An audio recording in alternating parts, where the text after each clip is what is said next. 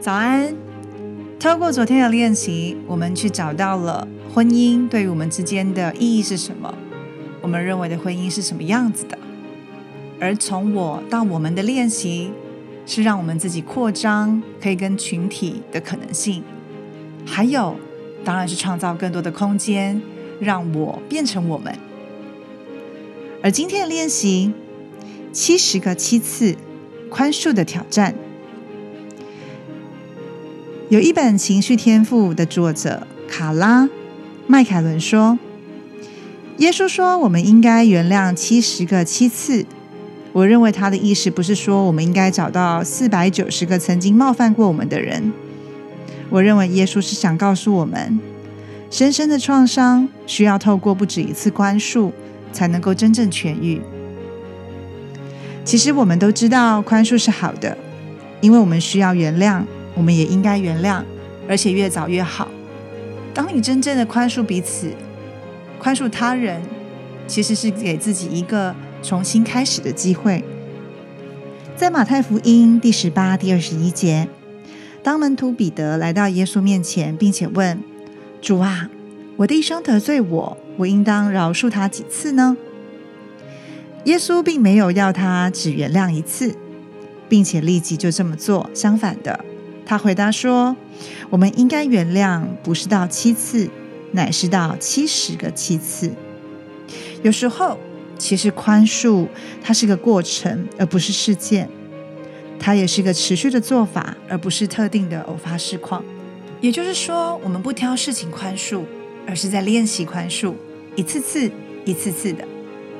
当我们没有办法面对愤怒的挑战的时候，其实就会转向他无能的搭档。”怨恨、愤怒呢，其实就像是一把发光的利剑，要削断那指向我们的侮辱和侵犯。通常面对愤怒，我们都只有两个选择：压抑或是表达。但处理愤怒是件太危险、太可怕的事了，所以我们常常会压抑愤怒，甚至是对自己隐瞒这个情绪。面对愤怒呢，另外一种选择是以伤害回报。也就是说，用我们感同身受的方式回击。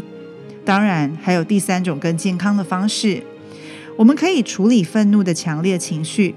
你可以感觉它，与它同在，倾听它的力量跟气氛。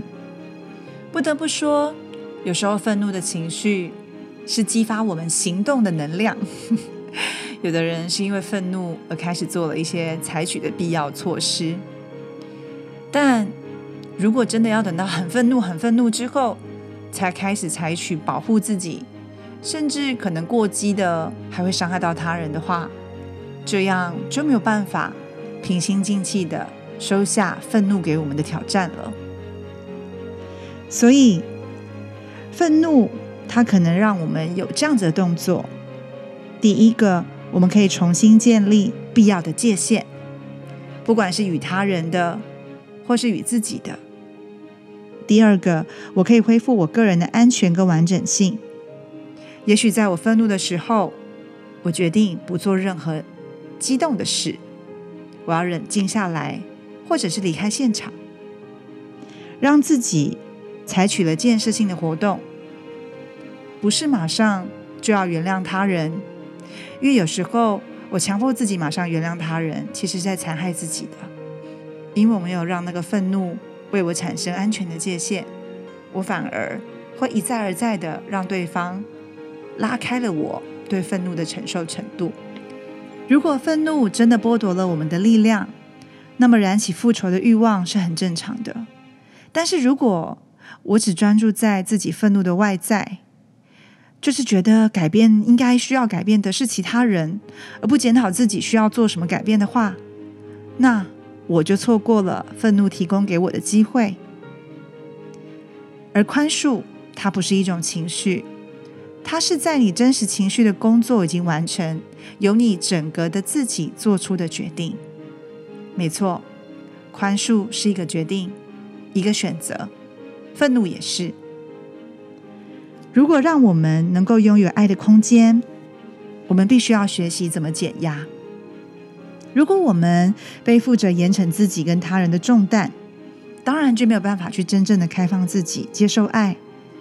所以，如果我们没有学到愤怒试图给我们的教训，并且允许这样的经验来改变我们自己的话，其实我们就不能信任自己了，甚至有时候会被自己因为愤怒做出的失控行为而感到挫败，一再而再，可能贴上了给自己情绪不佳、不懂情绪管理的标签。我们越来越失去信心，不信任自己，不相信自己可以建立一个友好的关系。所以今天的练习，我们要来练习宽恕。其实呢，真的没有很多人可以掌握宽恕的，但是宽恕也是可以练习的哦。透过每天的纪律，可以让我们增加宽恕的次数。所以一而再、再而三的练习，我们就能够降低愤怒对我们的挑战了。拿出你的日记本。写下三到五个让你觉得气愤或者不满的对象跟原因。当然，如果你对自己不满，也可以把自己列在这个名单上。现在，一个接着一个检查你的名单，并且找出因此而造成的界限冲突跟个人安全的损失。这是什么意思呢？举个例子，假设我的名单上写了我，而我对我自己不满的原因，是因为。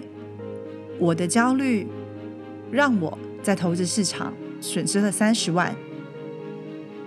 那现在我来检查我的名单，找到了为什么会因为我的焦虑、愤怒而造成的损失是什么呢？再来，我要写下我容许他人甚至跟他人共谋侵犯自己的界限跟个人安全的做法。也就是说，在愤怒的过程当中，我是怎么样容许他人激怒我自己，或者是我是容许他人用什么样的方式，然后我让自己陷入不安全的状态里，或者是失控的状态。那既然我已经发现了我是怎么样容许这件事情发生的，所以接下来我要写下我要采取的行动。或者是如何让我自己恢复健全、平衡生活的承诺表单。最后，我们来阅读表单，看看我们是不是已经准备好要决定原谅跟释放宽恕的人。其实，这个练习表单就是在让我们把愤怒的原因，我们对于愤怒的人，而这样子的事情造成什么样的损失，而在这个损失过程当中。我是怎么样允许这个损失发生的？那如果不要让这个损失再度发生，我可以做什么事情来平衡这件事呢？透过这样的练习，让我们去发现，愤怒究竟是我们可以控制它，还是让它控制了我们呢？而开始学会宽恕，宽恕自己，让自己练习一次一次的。让宽恕的能量充满在生活当中，愤怒自然就会失去它挑战的功能了。今天的加分行动，我们至少采取一个行动，巩固你在生活当中的界限，或恢复你的个人安全。也就是说，当你感觉到愤怒要来控制你的时候，你可以怎么样为自己建立安全的渠道呢？当然。宽恕也是你行动的选项，你可以选择随时随地的宽恕他人，宽恕自己。这就是今天的加分行动，让我们透过练习，让我们学会更多的宽恕，来清理我们每天的愤怒吧。